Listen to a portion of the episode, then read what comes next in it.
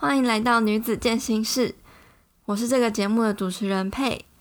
如果你是第一次来到这个节目的听众，这个节目主要分享的是关于女生健身、健康饮食、提升自信、照顾身心灵，以及各种健身女孩心路历程故事分享的频道。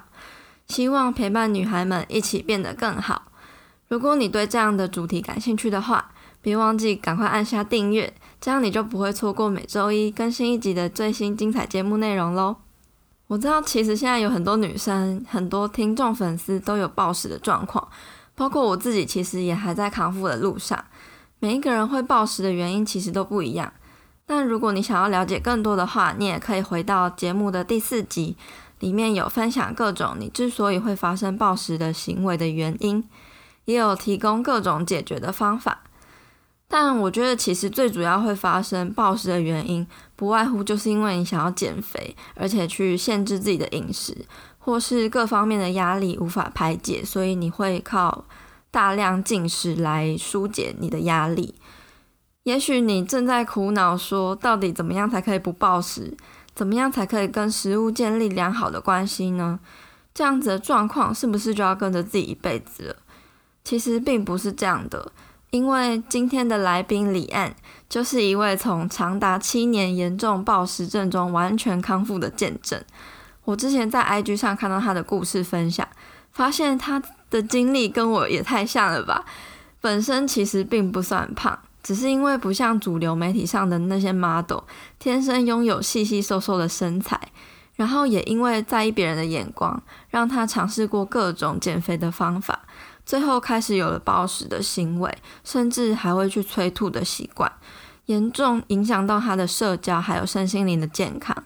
后来，他意识到自己的身体健康出状况之后，就开始接触健身重训，开始学习如何正确的饮食。不但身形曲线练得很漂亮之外，身心灵也变得更正向、快乐、更健康。现在也完全不会再暴食了，甚至最近还减脂有成。到底他是如何办到的呢？那在节目开始之前，我依然要先来阅读一位听众在 iTunes 上的留言。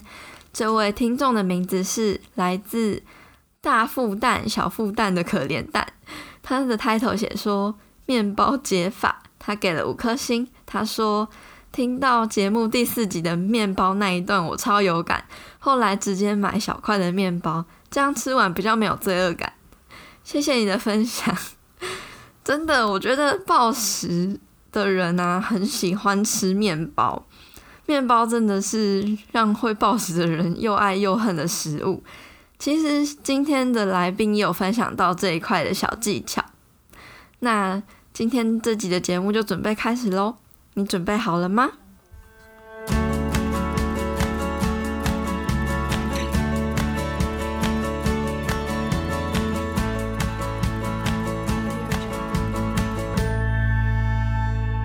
今天女子健身室很开心邀请到的来宾是来自香港的健身女孩，她也是一名物理治疗师，叫做李安，来分享她关于经历了长达七年的饮食失调暴食症，然后到现在能够康复，一路心境转折还有经历。Hello，李安。Hello，大家好，我是李安。好，那现在先请你介绍一下自己，然后让我们的听众可以更认识你。好的，我是来自香港的，所以我的国语没有很好，讲话就会比较慢一点。但是我希望大家都可以听得清楚我的故事。我是一位物理治疗师，也非常的热爱健身，因为健身改变了我的人生，令我从暴食症之中。就康复过来，所以之后也经受了有关运动营养相关的证书课程。嗯，那你可以分享一下你过去减肥的经历，还有那一段蛮黑暗的暴食经历吗？好啊，其实开始减肥是十三岁的时候，应该算是台湾的国中吧。那时候网络上很流行论坛和部落格，然后那些博主和 model 都是很瘦很瘦的，就是很流行纸片人的年代。其实我并没有很棒，但是对比广杂广告上的女明星就是不够瘦，而且我本来的屁股跟大腿就比较肥，但是别人的腿就是很细很细。所以我就开始学人家要减肥，在网络上就找很多很多减肥的方法，然后全部都离不开要要吃少一点，例如什么游泳减肥法、吸肉减肥法、吃肉减肥法。其实我很多的减肥法我都都试过了，曾经试过一天三餐都只吃一个苹果，把自己饿个半死。还听说什么肚子饿就是身体在变瘦，但其实我本人是很爱很爱吃的，所以我很快就就这样受不了了。那我就在想，有没有什么方法可以又吃但又不会变胖呢？那我一开始就就把就只是把食物放进口里咀嚼，然后不吞进去就把它吐掉吐出来。但有时候很难可以忍住不吞掉，或是有些情况是不能立志这样吐出来，结果我就开始去催吐。一开始我还觉得自己很聪明，可以又吃，但又不会变胖，然后就越来越沉迷，每一次吃的量都变得越来越多，因为。因为觉得反正都要去催吐，那不如一次过就多吃一点，再全都吐出来，结果就慢慢变成这个暴食症了。所以就这样，从初中到高中的时候，偶尔会有暴食的情况，但是最严重是在大学的时期。因为在我高中考试完成之后，我有很多的时间，就每天都去跑步。我瘦了四公斤，大家都说我变得很瘦、很漂亮。但然后进入大学之后，我没时间去跑步，加上不停有很多的聚会，生活模式也大大的改变了。我一下子就复胖了九公斤，所有人都说我变胖了很多很多。当然，我自己也知道的，衣服也变得不合穿。我看镜子，看自己整个人都都是胖了一圈，所以我很焦急，很想快点瘦回来。又开始了之前的方法，吃很少很少，结果又又又变成了节食、暴食、催吐的恶性循环。那时候暴食最严重，是一星期七天都会去暴食，然后再催吐。有时候一天还会暴食两次。我还会计划今天又暴食的话，我会去便利店买一堆的零食、蛋糕、饼干之类的。每一次的暴食都很夸张，我可以吃超多。例如，我可以吃掉一个鸡蛋仔加一个窝夫。再吃其他的饼干，还有冰淇淋。那个时候就是暴食的时候的时候是不能自白的，整个人就好像失控了，就只想把眼前的食物都塞进你的口里，会把家里所有的零食都翻出来，还会很有很有技巧技巧的要喝一点的水来帮助润滑一下。好让待会的催吐容易点，就这样一直吃，吃到非常非常的撑，撑到撑到肚子有点痛才会停下来，再去洗手间准备催吐。然后催吐也也会迫自己把所有吃就吃过的食物都吐出来才会停下来。例如我会记得。第一口是什么巧克力蛋糕的话，那我一定要催吐到见到有巧克力的呕吐物才安心。有时候就过了太久的话，可能已经消化掉的话，就会觉得很崩溃，觉得自己很失败，我自己要变胖了。大家可以去我的 YouTube 看看，其实我之前也有讲过这样的分享。然后包食通常都是一些甜点，咸的也会有，但是比较少。例如是汉堡、披萨、泡面，什么都会的。那时候其实是非常的不开心，每天都被食物支配了，情绪也很低落，非常的自卑，对自己的身材非常的没有自信。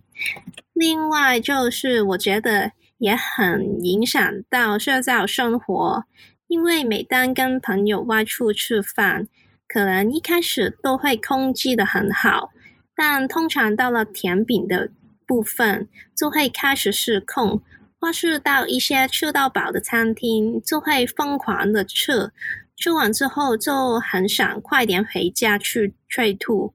如果朋友说，想再多聊一会，或是或是想去逛逛街才回家，那自己心里就会很焦急，很不想去。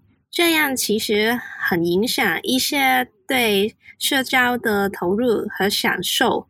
这就是我黑暗的暴食的经历。了解，所以你这样的暴食经历长达了大概呃七年了，对对。真的是无法想象，真的挺辛苦和黑暗的。还有，其实是没有朋友和家人知道的，就是我自己一个在承受这样的痛苦，很黑暗。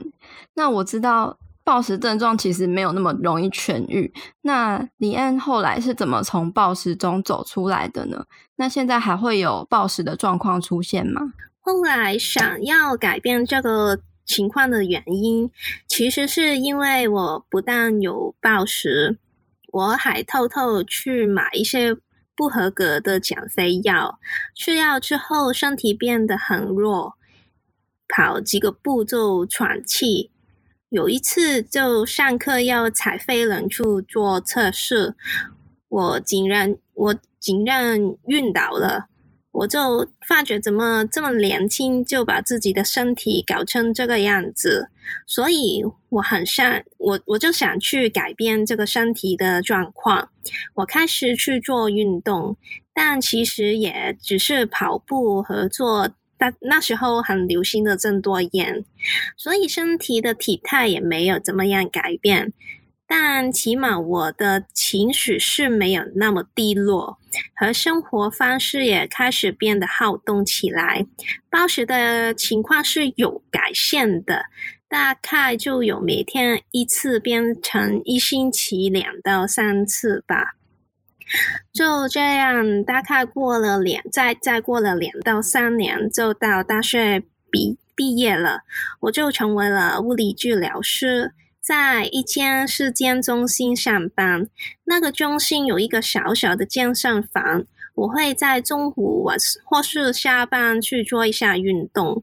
刚开始的时候，都只是去跑跑步、做有氧和看 YouTube 做一些徒手的训练。嗯，有最多也只是举举小哑铃。但有时候看到别人在做那些重训的的器材，我会也挺好奇的。那我就自己再试用一下，例如做一些拉背、肩推，就觉得也也挺好玩的，好像可以控制到自己不同的肌肉去发力。加上自己是物理治疗师的身份，本身对身体结构和肌肉运动有一定的知识，很容易就上手，也开始对重训有兴趣。然后我就上网去看一些有关于重训的知识，才知道营养其实是非常的重要。这个就是我的暴食症开始得到重大改善的关键，因为重视营养，就会开始注意自己的饮食，才发觉以前也吃得太垃圾了。例如那时候的早餐是吃一些麦皮，午餐可能是一些意大利粉，晚餐又再乱吃一通。很多的时候都是一些嗯、没有蛋白质和一些是碳水化合物的食物，所以身体都没有营养，才会想靠暴食来让你吃多一点，但你又一直都在不停的吃一些没有营养的食物，所以暴食才暴食才一直都停不下来。但是当我开始注意我的饮食之后，我知道蛋白质的重要性，就开始每一餐都加入足够的蛋白质，也知道有什么的碳水类的食物会比较影响到血糖的上升，还有注意到要要吃够足够的微量营养素也很重要的。慢慢身体他知道我是会给他足够的营养之后，他就不会不停发出要吃食物的信息，让你去暴食。另外，第二点就是我开始重训之后，我会把注意力放在我从肥肉就转到放在肌肉，例如照镜子看自自己的时候。不会再那么在意腰间的肥肉，反而会开始欣赏自己努力练出来的线条，对自己的信心变得越来越大。就像我以前很讨厌自己的屁股肥、大腿粗，但是我现在很自豪练成了一个校团。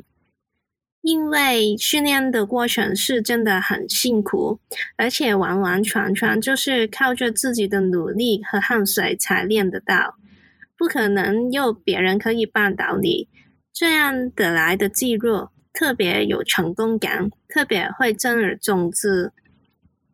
还有，我也嗯会了解到，其实很多的时候，只有自己会那么在意一些根本没人留意的细节，例如那个时候我很沉迷和和一些数字，例如是体重和腰围。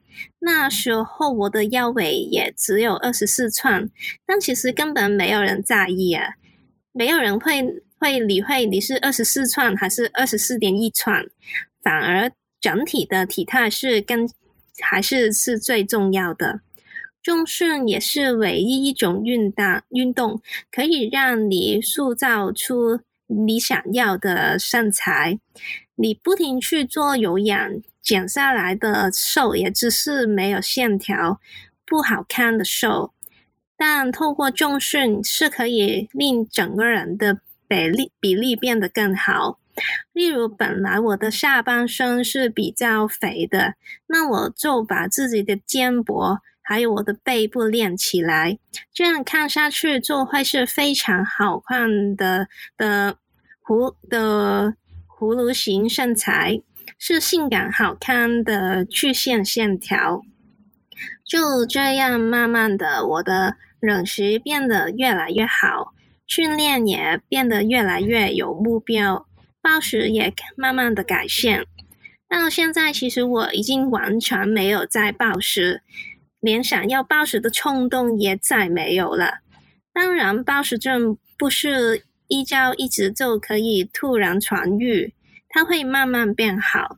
例如，暴食的频率会下降，从一星期七天变成一星期一天，到一个月一天，然后可能好好几个月都没有暴食，以为自己就康复了的时候。却又会在某一天突然发作一次，这个情况其实是非常的正常。我这样就差不多再过了两到三年，到现在才是完全没有再暴食。我所以我也试过和失败了很多次，但每一次我也有进步。画室里暴食的量也会有改善。可能以前都会吃到三百帕的饱才会停下来，但慢慢就会减少，然后到可能一半之后自己可以控制停下来。所以整体来说，中训是真的完全改变了我的人生。我觉得我也很能够感同身受这一段经历，嗯，尤其是你看到就是你努力练出来的肌肉线条，那个成就感会很大，而且慢慢懂得营养之后，也会跟食物相处的越来越好。但是因为毕竟你已经暴食了这么久，尤其是像你这么严重，可能就是还会有催吐的状况。那暴食的过程的康复一定需要很多的时间。对。包括我自己也是有在慢慢的康复，会从一个月连续几周到现在可能一周一次，或者是甚至是一个月、两个月才一次，真的是要靠时间的。嗯，对对，但是慢慢它真的会变好，只要你努力去面对它，就努力去改善。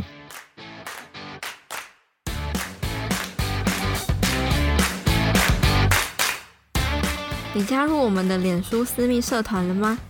这个社团会延续广播节目话题的讨论，也会分享与交流各种关于女生健身、健康饮食、体态目标、增加自信，还有身心灵成长的话题，让女孩们可以有一个温暖又能得到帮助的小天地，持续陪伴你成长跟前进。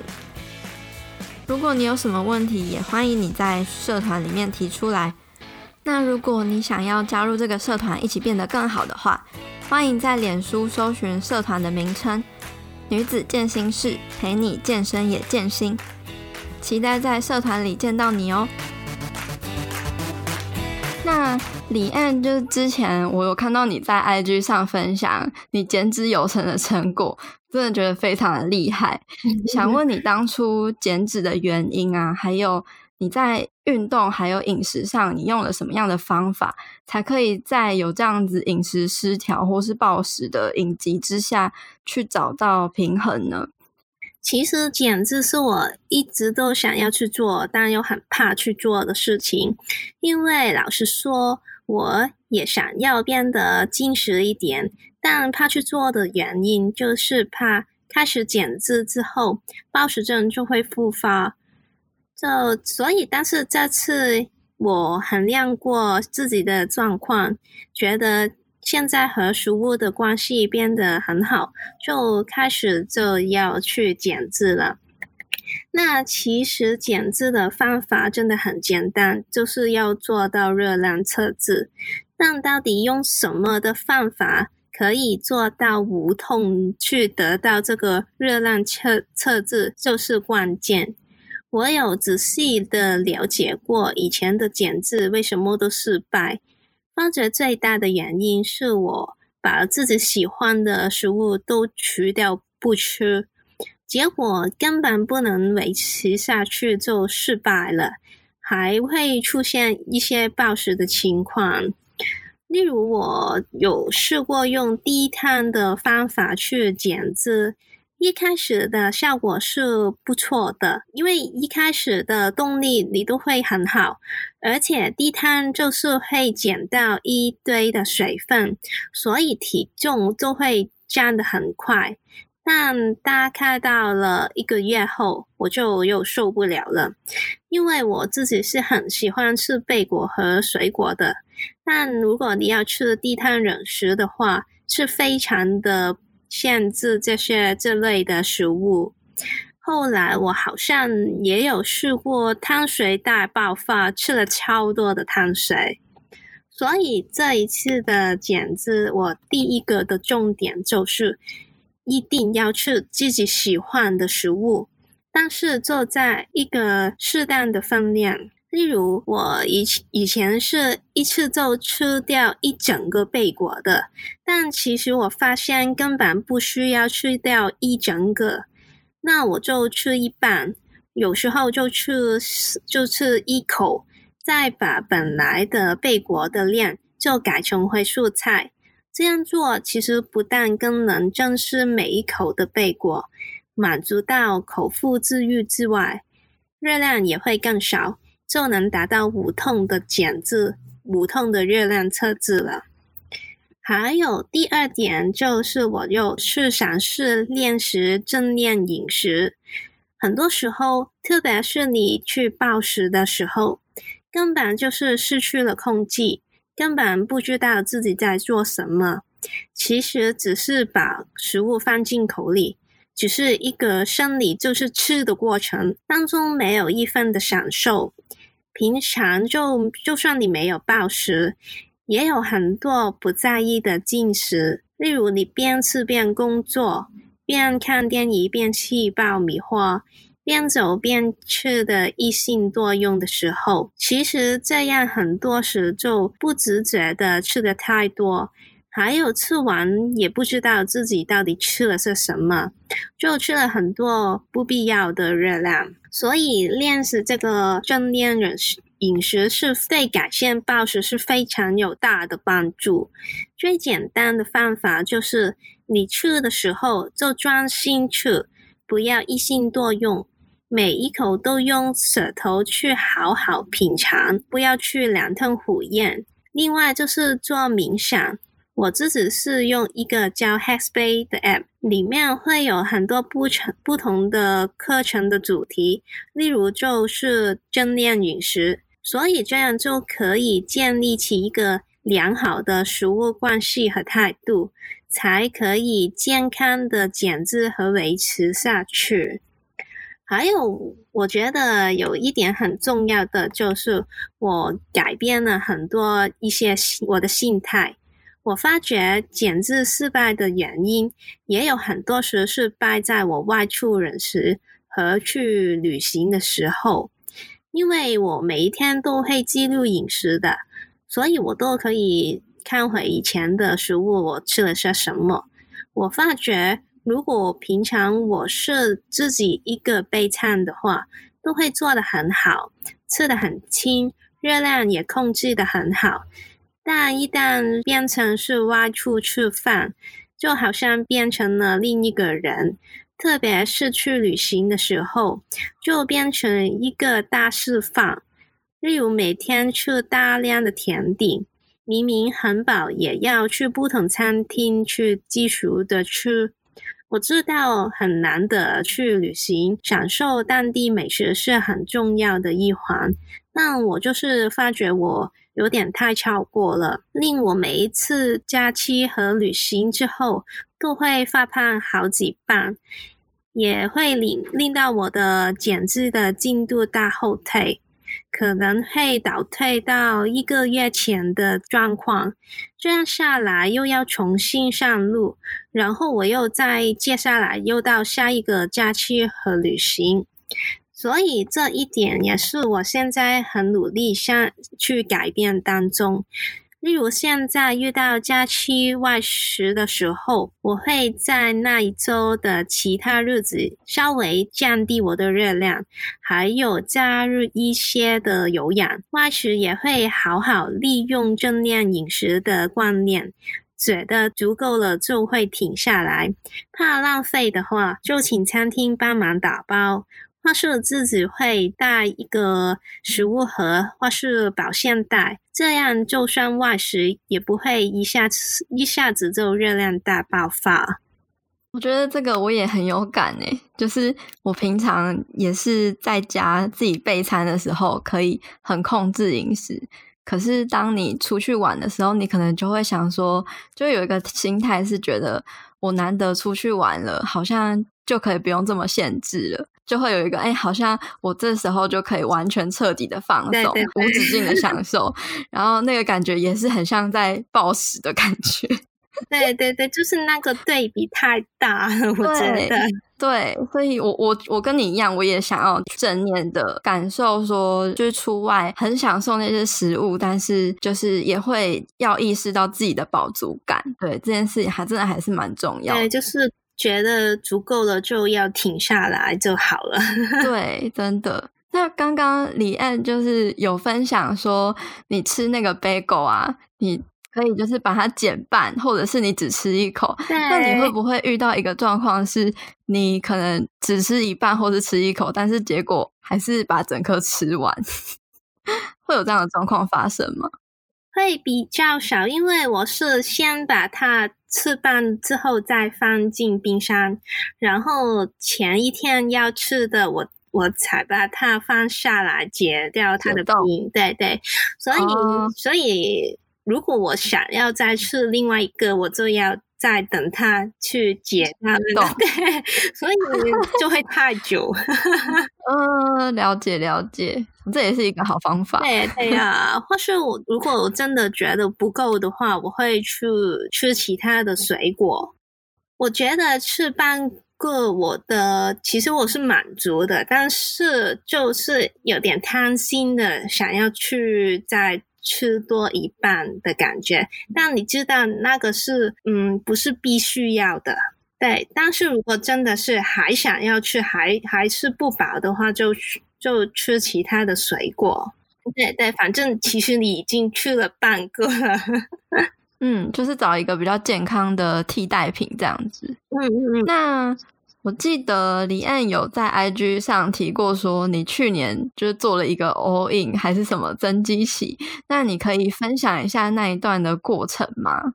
嗯，好，其实这样就要说到我在去年的三月，我在名古屋完成了一场传承的马拉松之后，我就再重新回到重训的怀抱。当时我一心想要减脂。所以一直都吃得很压制我的食量，但我想，因为过去练习马拉松的实在做的太多太多的有氧，因为平常练习马拉松可能是要跑两个小时的长课，还有马拉松我其实跑了差不多五个小时的有氧，所以我想当中一定有一部分的肌肉都流失掉。再来，我心里跑完这个马拉松之后，我心里很不想再要去有氧，接得很慢，很不想去做。但如果你从单纯的从大量的有氧转到去做单纯的重训的话，你的热量消耗又一定会下降了很多。所以那个时候，我是减了好几个月都没有什么的成绩。之后就是上月到大概八月尾的时候，我在网上报了一个线上教练的课程，他叫我用低碳饮食的方法，再把热量降到一千四百卡，再加上三天的重训和三天的有氧。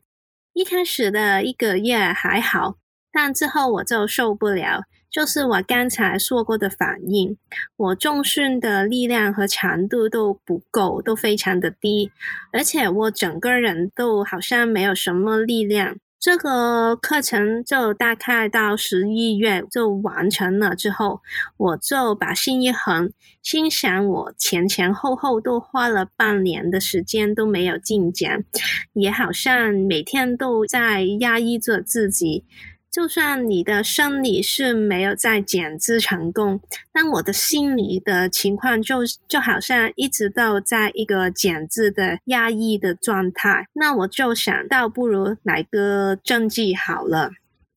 那我增肌其实是一个没有很有办法的增肌，就是每天都吃的很爽的。我没有去精算我的热量，每天都吃的。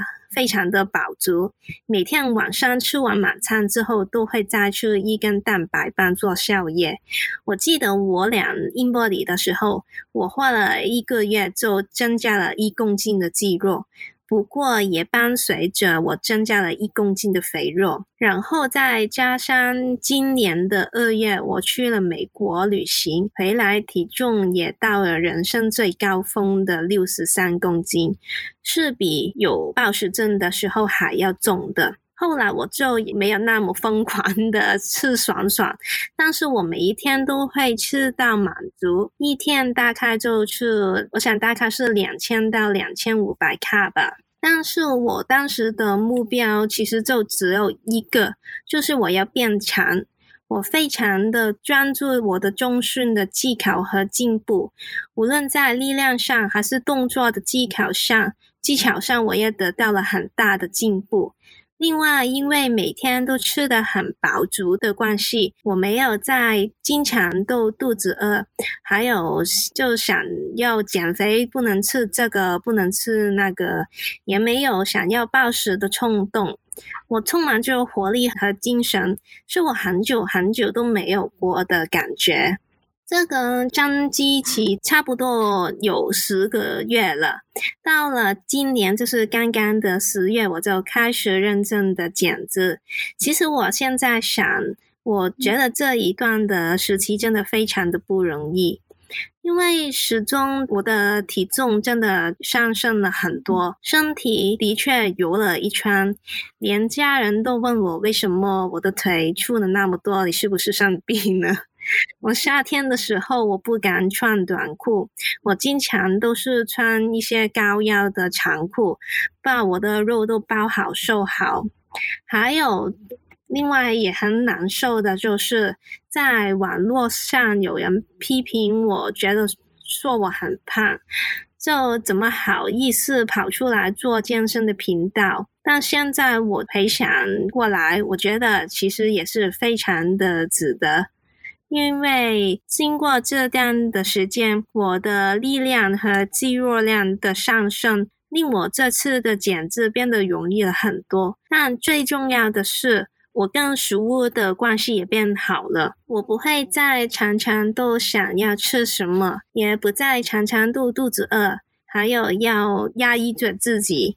如果大家有追踪一个外国的女生叫 Stephanie Buttermore 的话，都会知道他是真的在完全的做 all in，因为他就是长期都在压抑着自己，要令自己长期处于一个低体脂的状态，到后来就受不了，就开始 all in。我是非常的佩服他的勇气，因为看着自己的身形变胖是真的非常的难受。这也是我想有暴食症的人就一直在害怕的事情，就是变胖。但倒过来却牺牲了自己的一切，例如是自己的身体健康、心灵的健康、社交的健康。但虽然我觉得大家也不用像 Stephanie 一样做一个 all in。因为像他这样有强大的朋友都有崩溃的时期，我也只是做了一个小的 all in 或是增肌，也觉得非常的不容易。不过也真的是非常的值得。也就是刚才讲过，我衡量过，现在我觉得我和食物的关系变得很好，然后就开始了现在的减脂了。了解，就有暴食顶级的人，真的在减脂方面要非常衡量自己跟食物的关系。对，因为你就很怕会明明就好了，但是又会再度变成暴食。对，真的。因为我从去年开始接触健身，我也是想要增肌减脂嘛，也是很在乎自己的身材的。我也是非常可以感同身受，就是一开始你都可以很控制，嗯、但是随着你一直一直不停的在减脂，虽然说你已经有一点成果了，但是你之后要想要维持或是再增加热量，你是会有点难接受的，你会怕说自己可能会变胖，嗯、所以就是那个心理上面。都是一直处于在一个很压抑，会一直想要去算热量，想要让自己在一个瘦瘦的状态的样子。嗯，但是就是心理上你会觉得很不满足，就会一直随时随地的，就是想要 cheat 一下，嗯，无时无刻想要再去欺骗自己一下。对对对。就是那个感觉，就就他又回来了的感觉。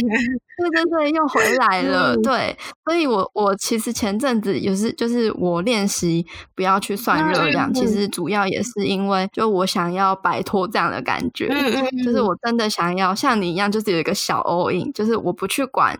我摄取多少热量？对，但是就是让我自己满足，然后我知道我自己吃的是健康的食物，嗯嗯嗯，然后我的重训力量也提升，也让我很有成就感。但是随之而来就是一定会稍微变油。对呀对呀，这是这一定的。对啊，这是一定的。可是我觉得还蛮值得的，就是你可以去呃感受到有一种自由的感觉。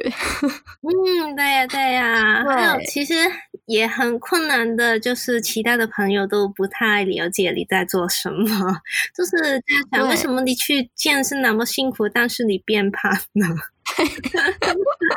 对，真的。不知怎么解释给他们听就，就就说算了，我在增肌。对对对，只能说我在增肌。对，那现在李安是在什么样的阶段呢？之后有什么想要追求的目标，或是想要克服的困难吗？那因为现在是十二月的尾，就是快要圣诞和新年，我有很多的饭局和一些派对，加上我已经减脂了大概两个多月，所以现在是在进行 diet break。就是两个星期的休息，那之后我想会再来一波的减脂，目标是希望把脂肪减掉之后，肌肉的线条可以更加的明显。那但是我想接下来的减脂应该应该会会比一开始的困难一点了，那我也会好好的努力。预计的困难就是我在三月开始会有好几个旅行，比较担心那段时间就会复胖，但到时候再来想办法就好了。在之后的目标就是再维持下去。至于，呃，到到那个人食的方面，现在因为我都是每天都会记录着我的人食和热量的，因为要减脂就是要好好计划每一天的饮食。但我希望在之后讲过的维持期的时候，可以试一下不那么计算这热量和食物，例如可以在一周里面，可能周末不去计算。或是试试脚两周都不计算，按自己的生理状况来吃，看看可不可以维持到。因为正常，其实人的身体是很聪明。例如，你一天吃多了，第二天其实你会很自然的吃少一点，或是身体会不自觉的动的比较多一点，来增加你的消耗，让身体都处于一个平衡的状态。但有时候我们的问题就是我们有暴食症，或是我们的人食都有问题了太久了。我们的身体对真正的饿和真正的饱的感觉都是错误的，所以都得一直依赖着一个计划的饮食来维持这个平衡。所以我之后的目标就是想做一个 intuitive eating，就是看自己身体状况的饮食，不再那么斤斤计较着每天的热量。嗯，就是直觉灵活饮食这样。对对对，嗯，没错，这都是我们共同的目标。对呀、啊，就是比较自由的感觉，就是不用每天都计划，看着每天吃的什么，那个热量是什么。对，没错。那再想问一下黎安，你觉得健身后的你跟健身之前的你最大的改变是什么？不管是体态或者是心态上，都可以分享。我觉得最大的改变一定是我对自己的自信心。其实我以前是很不喜欢自己的屁股跟大腿，我从来都不会穿紧身的裤子。只会穿那种收细的 A 字裙，去沙滩的话，去泳衣也一定要加一条小裤子或是小裙子去挡住我的屁股。那现在你们在 IG 我都会看见，我会穿贴心的 leggings。会穿丁字裤来减入我练出来的翘臀，从我最自卑的部位变成现在我最有自信的部位。我想，真的只有重训可以做得到。无论以前做了多久的有氧，我就是连马拉松都我都跑过了五个小时的有氧，我都做过了。做再多久的跳。多久的郑多燕也做不到，这是健身重训之后最大的改变。对，没错，我之前跟你一样也做很多有氧，然后也跟你一样跳过很多郑多燕。对，应该很多人都跳过，就是那一段很荒谬的时期。对，然后我以前也是很爱，就是用裙子什么的挡屁股，然后那个衣服啊，一定要长过盖过屁股的那一种。对，但是先就是做了重训之后，然后练出翘臀，就真的会很敢穿丁字裤。对对，我很想露出来给大家看一下我的努力的成果。努力练就是要努力的展露。对呀，真的也很开心，因为其实其他人也很好的会说你练的很好，会用欣赏的心去赞美，这样是非常的重要。大家都在鼓励大家的努力是，是是非常的有用。对，真的。李燕也的确练得很好，我有看到你会非常大的进步，超厉害的，对，很开心，真的。那如果有听众想要认识你的话，可以在哪里找到你呢？那大家可以在我的 Instagram 就打 Lianne The Physio，或是在 YouTube l i a n Wu 都可以找到我。我都分享了很多有关重训、饮食、心态、生活等等大大小小的事。也欢迎你们跟我分享你的故事。虽然我未必可以给你很实际的方法，因为每一个人暴食的原因都不同，是需要你自己去勇敢面对和努力去改善的。但起码我是个过来人，我会明白你现在正在面对的困难和心情的。嗯，如果大家对李安有兴趣的话，都可以去他的 Instagram 找他。我之后会贴在我的那个音频文字处，大家可以去看看。那最后一一个问题是，李燕觉得理想中的自己是长什么样子呢？我觉得理想中自己就是走出来是很有自信、活力满满的样子。无论是在穿健身服或是在穿洋装也是。所以你们会看到我在 IG 上，我除了会分享做运动的自拍之外，也会分享外出的照片。我平常其实我自己走在路上，也特别留意那些看起来很有自信的女生。还有我在网络上也追踪了很多很好动、活力型的女生，例如我自己很就是非常喜欢的 Christy Shella，我觉得她非常可爱、有活力、性感漂亮，连我现在重训的课表也是买她的 app 的。还有就是偷偷的说，有时候自己拍到一些自己很好看的照片的时候。望着自己也觉得我好喜欢这个女生，就是对自己说，所以我觉得女生真的要爱自己多一点，就是多一点的自信心。没错，我觉得特别是重训过后，诶，就是会有这样的改变，尤其是你体态改变之后，然后就会觉得，诶，自己某些角度拍起来真的很漂亮。对呀、啊，就会在在健身房不停的摆不同的 pose，对，一直在挤肌肉啊之类的。对呀、啊，但有时候也会很害羞，会不会会有别人在看着自己在 这样子？对，好，今天很谢谢 Lianne 上我们的节目，也谢谢你可以邀请我上来分享我自己的故事，超棒的，感觉你的故事可以帮助到很多人。希望也可以令更多的人都努力改变自己，努力让自己成为更好的人。大家加油，加油！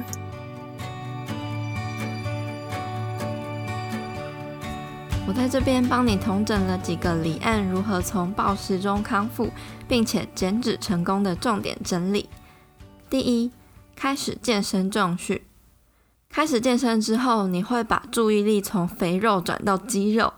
照镜子的时候，渐渐的不会再那么在意腰间那一块肥肉，反而会开始欣赏努力练出来的线条，对自己的信心也会变得越来越大。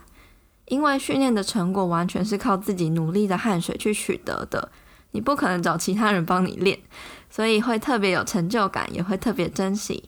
而且健身之后，你会知道以前执着的数字都是没有必要的，像是体重和腰围，根本就没有人会在意，反而整体的体态更加重要。重训也是唯一可以雕塑出你想要的身形的运动，因为如果你只靠有氧跳减肥操减下来的瘦，也只是没有线条、不好看的瘦。透过重训可以让整个人的比例变好。例如，本来下半身比较粗壮的话，那你就把肩膀跟背练起来，这样看上去就会是非常好看的葫芦型身材，是性感好看的曲线线条。第二，学习正确的饮食营养观念。李燕发现，她过去不了解食物的时候，食物的内容大多都是精致的碳水化合物，蛋白质很低。身体一直没有营养的关系，你才会想要暴食来让你吃更多，但是还是一直在吃没有营养的食物啊，所以你的暴食才会停不下来。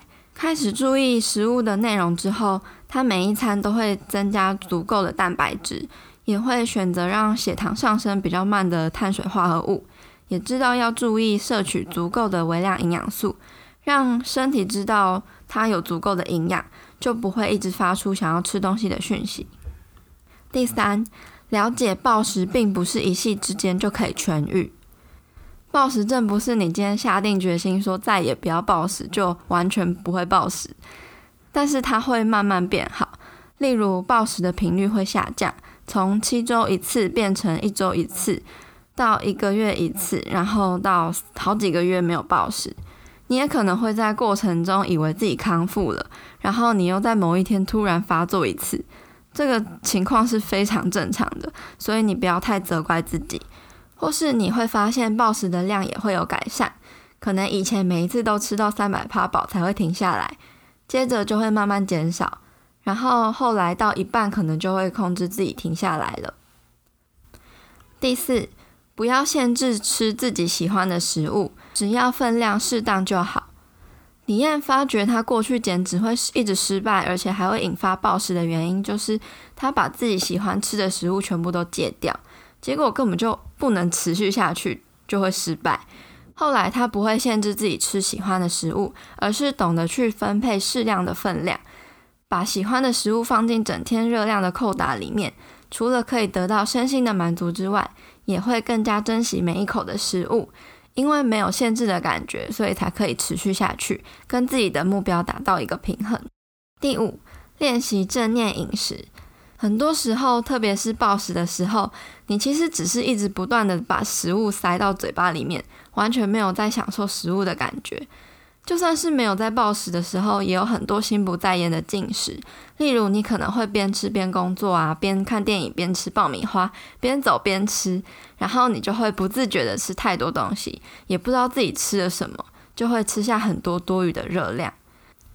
练习正念饮食最简单的方法，其实就是你吃的时候就专心吃，坐下来好好的吃，不要一心多用，每一口都用舌头去好好品尝。不要狼吞虎咽。另外就是去做冥想。李燕有推荐一个冥想的 App 叫 Headspace，我自己其实也有在使用。里面会有不同主题类型的冥想课程，其中有一个就是 Mindful Eating 正念饮食，可以帮助你练习建立良好的饮食关系还有态度。你也可以才持续的健康减脂和维持下去。第六，尝试不去计算热量。不去限制自己的饮食，让自己放松，把目标放在让自己变得更强。李恩意识到自己因为想减脂，限制自己太久，除了没有办法好好享受食物之外，重训力量上也一直没有办法进步跟突破。后来他有一段时间就让自己每一天都吃得饱，吃得满足，然后目标只有一个，就是变强。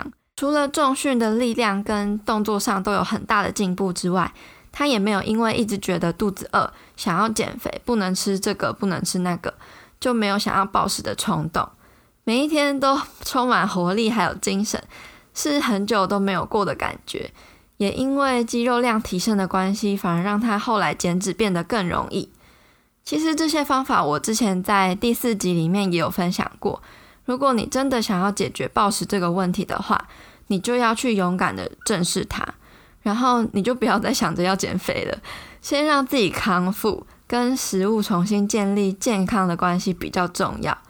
在这个过程中，我就非常建议大家要搭配重训，因为那些食物的热量就可以拿来建立肌肉，而不会只是单纯的徒增肥肉而已。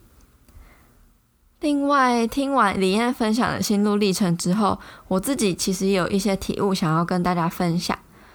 我们会被亚洲社会主流的审美价值观影响，真的很正常。因为长久以来，媒体都把我们洗脑得很深，一直鼓吹说每个女生都要长得像杂志和电视上的明星模特儿一样，像仙女，细细瘦瘦的才漂亮。如果再加上同才之间的比较，或是家庭环境的影响，本来没有想变瘦的人都会想变瘦，已经很瘦的人甚至还会觉得自己太胖。特别是女生，大多都很在乎别人的眼光，觉得自己应该也要变成那样子才是漂亮的，才是成功的。